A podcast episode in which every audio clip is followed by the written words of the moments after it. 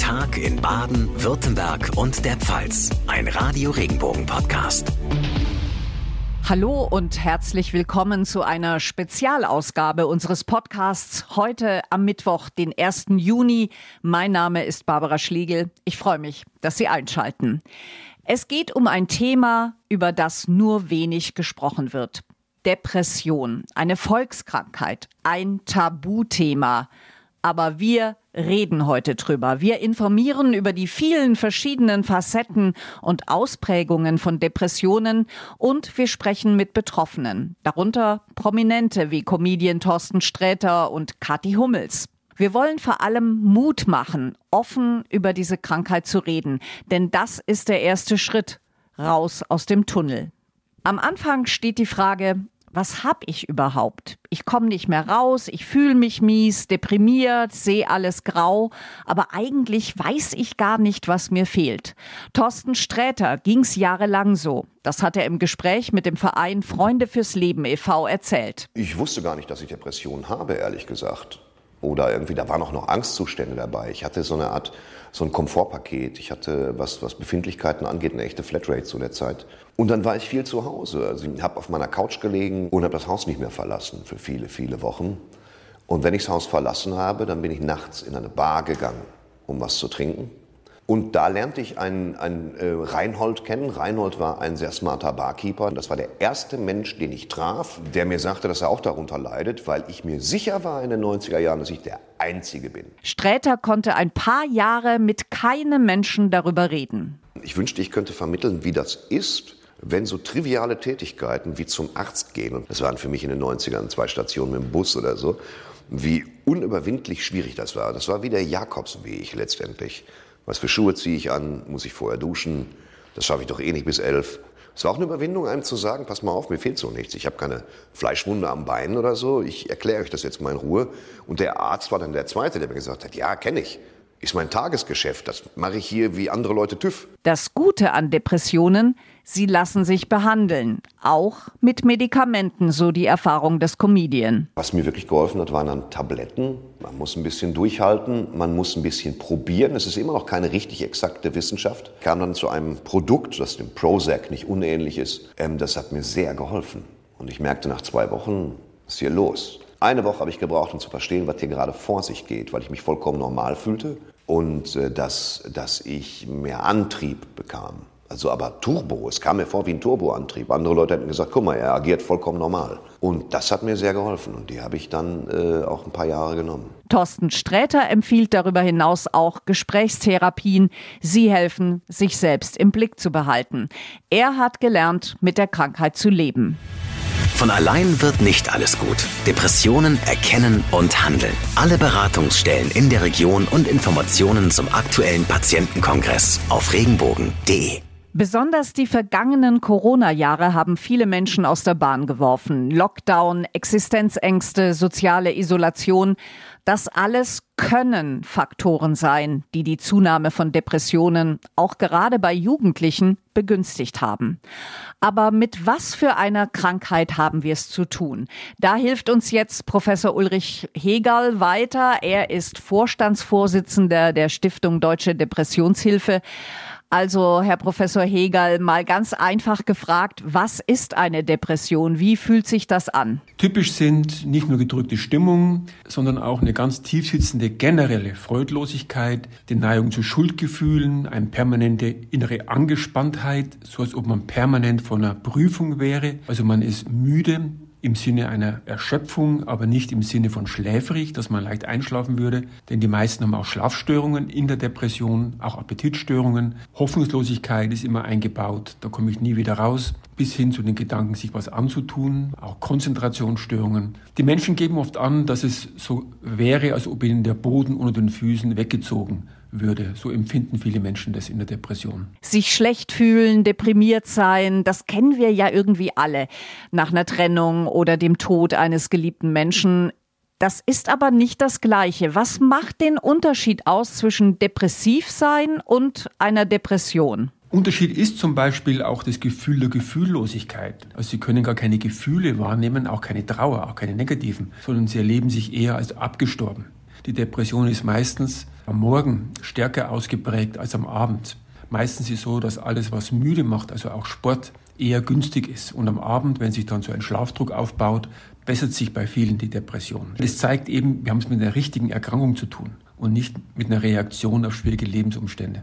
Wenn es aber nicht in erster Linie die Lebensumstände sind, die eine Depression auslösen, wir hatten ja jetzt die Pandemie, woher kommt die dann? Die Gene spielen eine Rolle, wobei es nicht ein einzelnes Depressionsgen gibt, sondern das ist eine ganze Kombination von verschiedenen Risikogenen, die dann das Risiko, dass man da reinrutscht in diesen Zustand erhöhen. Die kann aber auch erworben sein. Missbrauchserfahrungen, Traumatisierungen der frühen Kindheit erhöhen das Risiko, dass man später an einer Depression erkrankt. Merke ich eigentlich als Angehöriger, dass mein Partner erkrankt ist und woran? Ja, man muss ja keine Diagnose stellen als Angehöriger, aber wenn man merkt, ich kenne den eigentlich gar nicht wieder, meinen Partner, der ist so verändert, der hat so nichts mehr Lust, der ist zurückgezogen, der, der spricht gar nicht mehr und wenn, so gedämpft und so langsam. Wenn man merkt, der verändert sich und braucht Hilfe, Hilfe und wirkt verzweifelt, dann sollte man aktiv werden.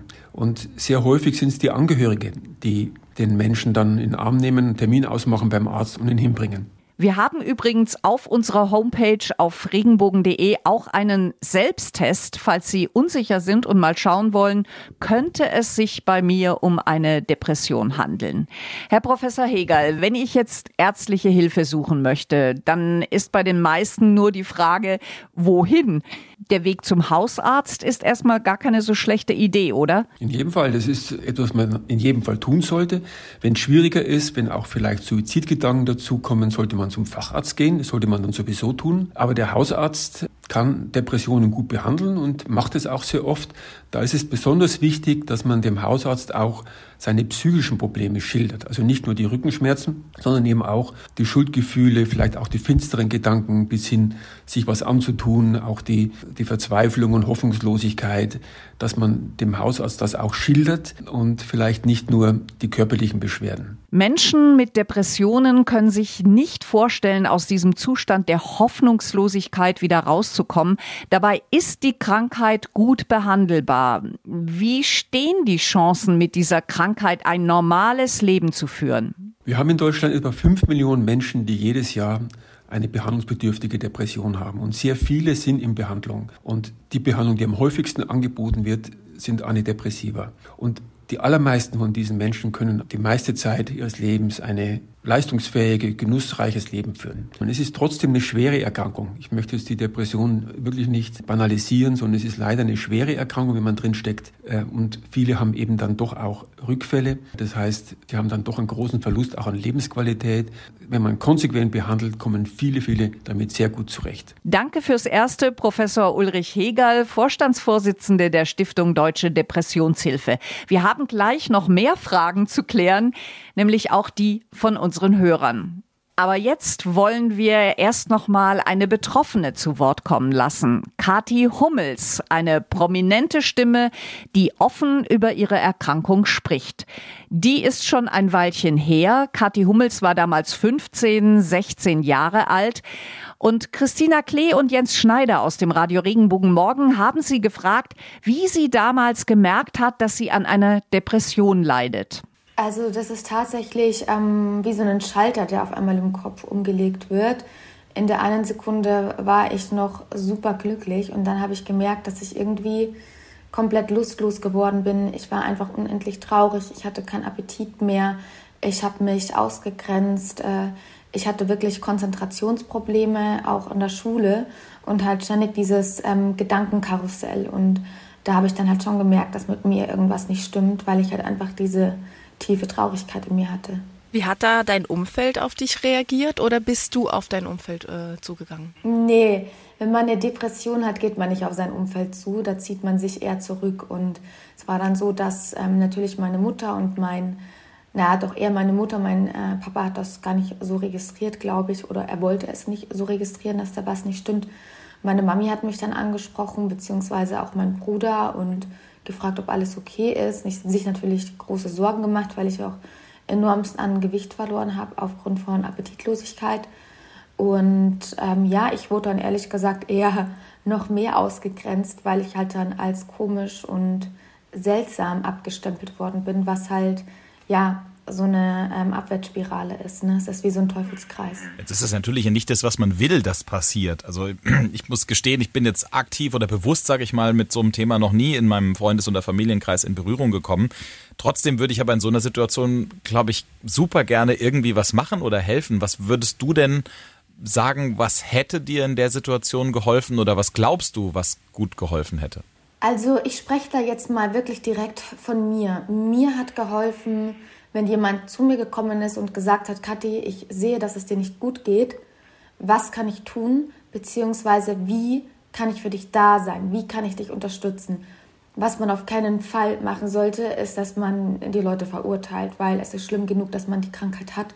Und den größten Kampf, den man führt, den führt man mit sich selbst im Inneren. Wenn jetzt die Leute dich in deinem Umfeld auch noch bekämpfen, dann ähm, ist es fast äh, aussichtslos, sage ich jetzt mal, da irgendwie wirklich noch positiv zu bleiben. Ganz wichtig, deswegen nicht verurteilen, sondern einfach die Unterstützung anbieten. Und wenn man dann merkt, da ähm, hat man eine Traurigkeit in sich, die ist von Dauerzustand, dass man dann auf jeden Fall zum Therapeuten geht. Und da kann natürlich das Umfeld helfen, weil man selbst meistens gar nicht mehr in der Lage ist, da irgendwie klar zu denken, beziehungsweise sich jemanden zu suchen, dass man aufgefangen wird, auf jeden Fall, ja.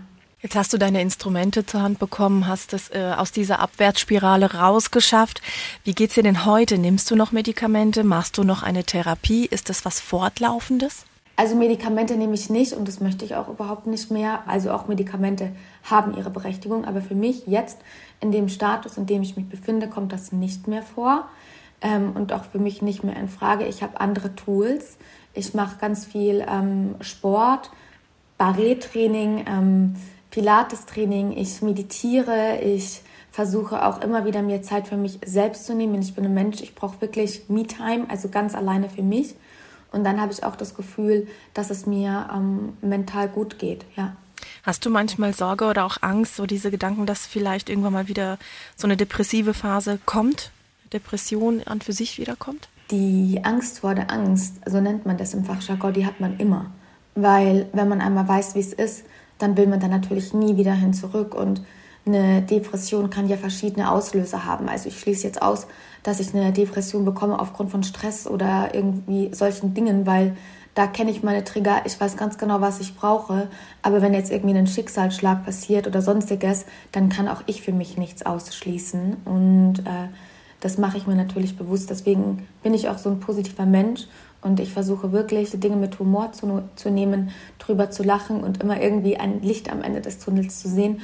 Und diese Einstellung, dieser Optimismus, den ich mir angeeignet habe, der hilft mir enorm, weil das sind auch Dinge, die man lernen kann. Und das spricht auch für dich. Ich finde das auch so äh, eigentlich ganz, ganz toll, ähm, was du daraus gemacht hast. Denn ähm, du hast ein Projekt für Jugendliche ins äh, Leben ja. gerufen.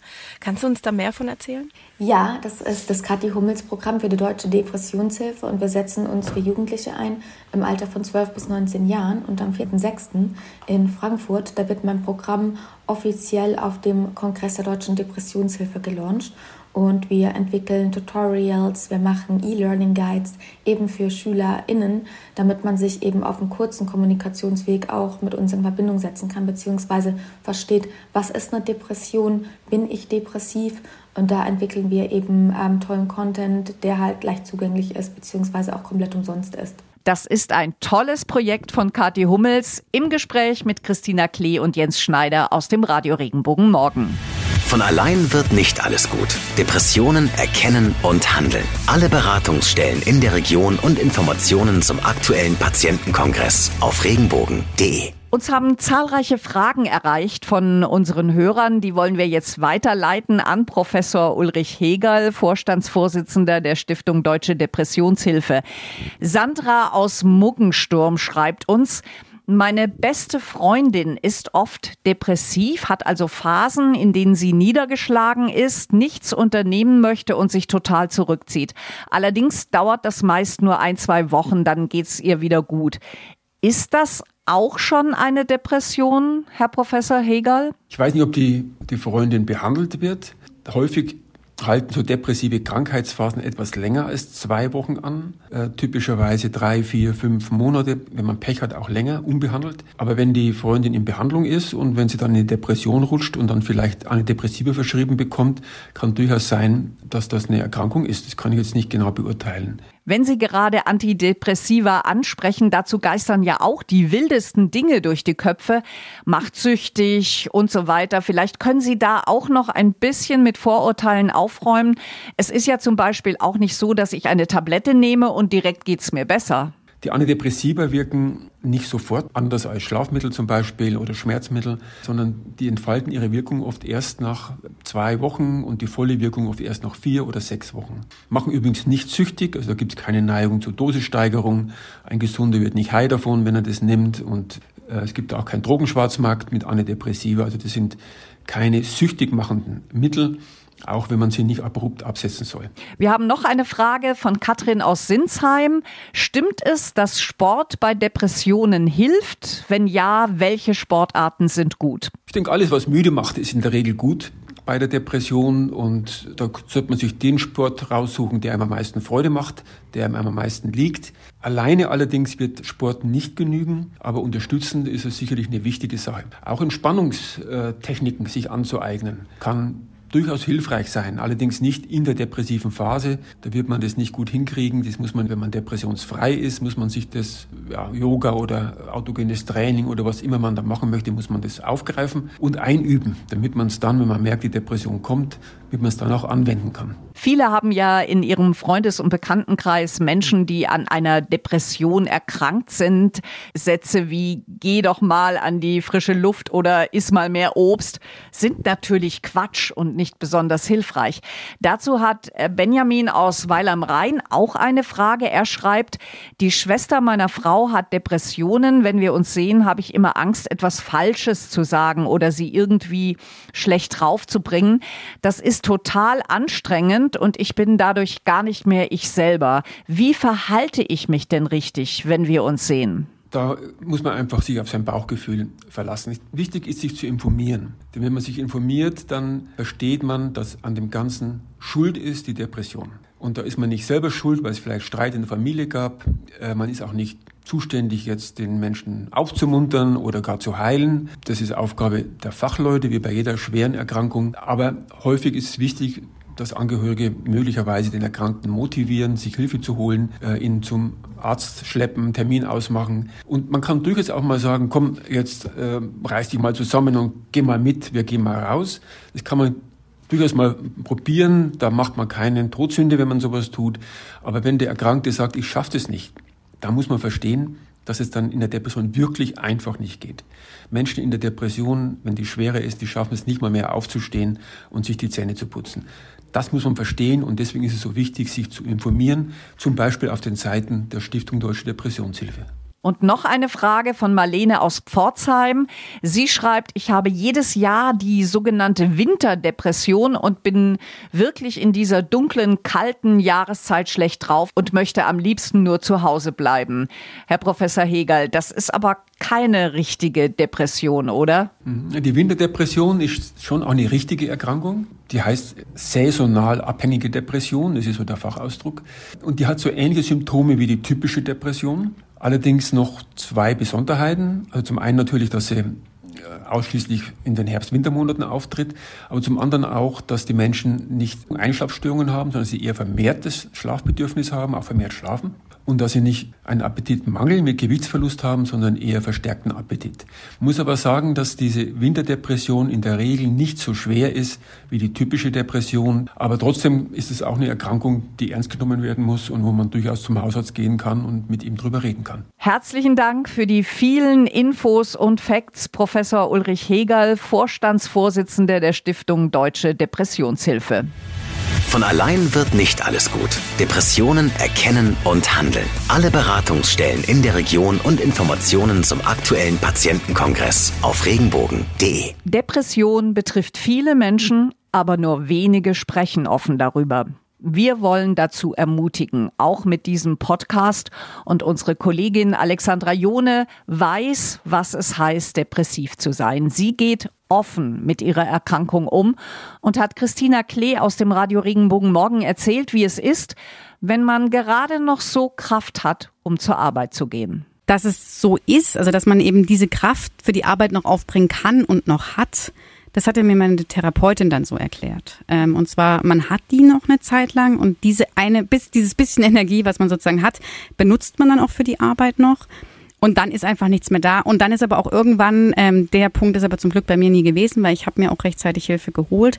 Aber der ist dann bei manchen tatsächlich auch da, so hat mir das meine Therapeutin erklärt, dass du irgendwann auch für die Arbeit keine Kraft mehr hast. Das ist dann auch dieser Punkt, wo die Menschen dann einfach auch nicht mehr, mehr zur Arbeit gehen können. Mit wem sprichst du denn jetzt eigentlich offen darüber? Ich meine, das ist jetzt, glaube ich, das erste Mal, dass du so offen tatsächlich ja. drüber sprichst. Also echt krass und Hut ab und danke auch, weil ich glaube, das hilft ganz, ganz vielen, die da jetzt auch zuhören, die vielleicht in der gleichen Situation sind. Aber mit wem sprichst du jetzt? Also schon allein diese, äh, die Therapeutin, die hatte mir damals einen Kumpel vermittelt, der einfach ganz locker gesagt hat, ach, bei der bin ich auch, die ist cool.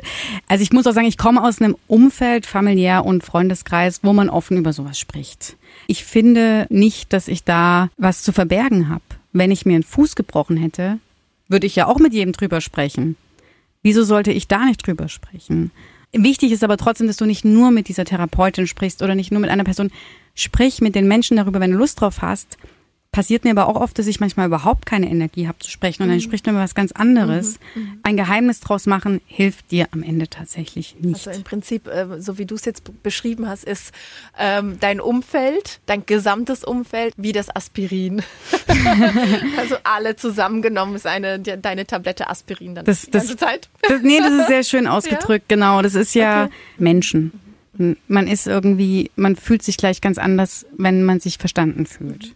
Aber ich wäre jetzt, wenn ich jetzt von mir aus alleine ausgehe, so der erste Gedanke wäre zum Beispiel, ah, möchtest du jetzt die anderen damit belasten? So, den anderen geht's bestimmt schlechter als mir.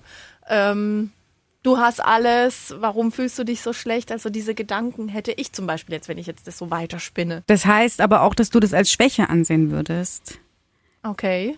Ja. Dass, dass du dich gewissermaßen ja auch ähm, schämst, dass es dir so mhm. geht. Mhm. Dass du das mhm. also nicht als eine Krankheit ansiehst. Mhm. Das ist ja keine Stimmung. Mhm. Mhm. Ähm, dem reichsten und glücklich, also Mensch der Welt, der könnte diese ähm, Krankheit haben. Das hat da ja damit überhaupt nichts zu tun. Mhm. Und ich glaube, das muss man trennen, weil das, ich glaube, das verbinden viele noch damit. Ich, jetzt stell dich nicht so an. Dieser Spruch, ja. jetzt stell dich nicht so an. Ja, wie soll ich mich denn anstellen? Ich, ich kann doch nichts dafür. Es ist ja nicht so, dass ich äh, hier Jammern auf hohem Niveau mache, sondern mir geht es nicht gut. Und wir wissen alle, dass es bei manchen, manchen Menschen so weit geht, dass sie am Ende an der Krankheit sterben.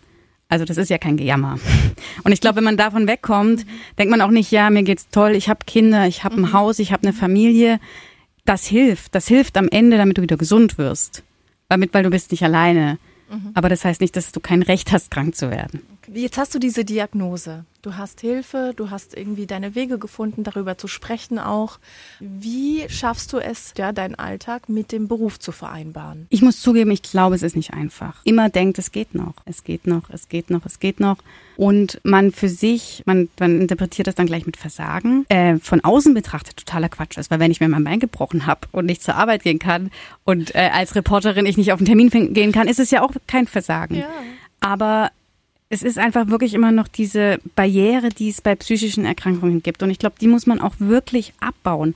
Das heißt, ganz wichtig, redet offen mit euren Chefs darüber. Ihr müsst ja nicht im ganzen Büro rumschreien, was los ist, aber sucht euch einen vertrauten Chef, einen Vorgesetzten, weil nur dann könnt ihr mit ihm eine Lösung finden und könnt eine Vereinbarung finden, euch dann auch wirklich mal im Notfall zurückzuziehen, weil nur so findet man Lösungen. Weil alleine ist am Ende nichts ausgemacht. Danke, Alex. Ja. Das ist äh, wirklich, ich habe es schon mal gesagt, sehr, sehr offen und sehr, sehr mutig auch wirklich von dir und stark, äh, dass du da jetzt so offen drüber redest. Also ich habe auch überlegt, ob ich das mhm. mache. Ich muss sagen, ich hab's gemacht, weil es mir wichtig ist, dass nicht mehr geschwiegen wird, dass das kein Tabuthema ist. Das ist mir tatsächlich wichtig, weil ich denke, nur so können am Ende kann, so können viel, viel mehr Menschen geholfen werden, wenn wir einfach mal alle offen drüber sprechen und wenn es gesellschaftlich mal anders angesehen wird. Aber es ist auch schon echt viel passiert, das muss ich auch sagen. Und das, ich sehe die Entwicklung sehr positiv. Unsere Kollegin Alexandra Jone und ihre Kernbotschaft an alle, die mit dieser Erkrankung zu tun haben, Geht offen damit um. Depression ist nichts, wofür man sich schämen muss. Und genau das wollten wir erreichen. Heute mit unserem Podcast Spezial über Depressionen sprechen. Menschen zu Wort kommen lassen, die gelernt haben, mit dieser Erkrankung zu leben, damit umzugehen. Denn Depression lässt sich auch gut behandeln. Wenn Sie sich weiter mit diesem Thema beschäftigen wollen, auf regenbogen.de haben wir alles Wichtige zusammengefasst, unter anderem Anlauf- und Beratungsstellen in der Region oder auch einen Selbsttest. Wir wollen helfen, gemeinsam raus aus dem Tunnel. Und das war die Spezialausgabe heute. Wir würden uns freuen, wenn Sie unseren Podcast Der Tag in Baden-Württemberg und die Pfalz bewerten. Das geht zum Beispiel bei Spotify oder bei Apple Podcasts. Und wenn Sie schon dabei sind, abonnieren Sie doch unseren Podcast auch gleich, dann verpassen Sie keine Ausgabe mehr. Mein Name ist Barbara Schlegel. Danke für Ihr Interesse. Ihnen eine gute Zeit.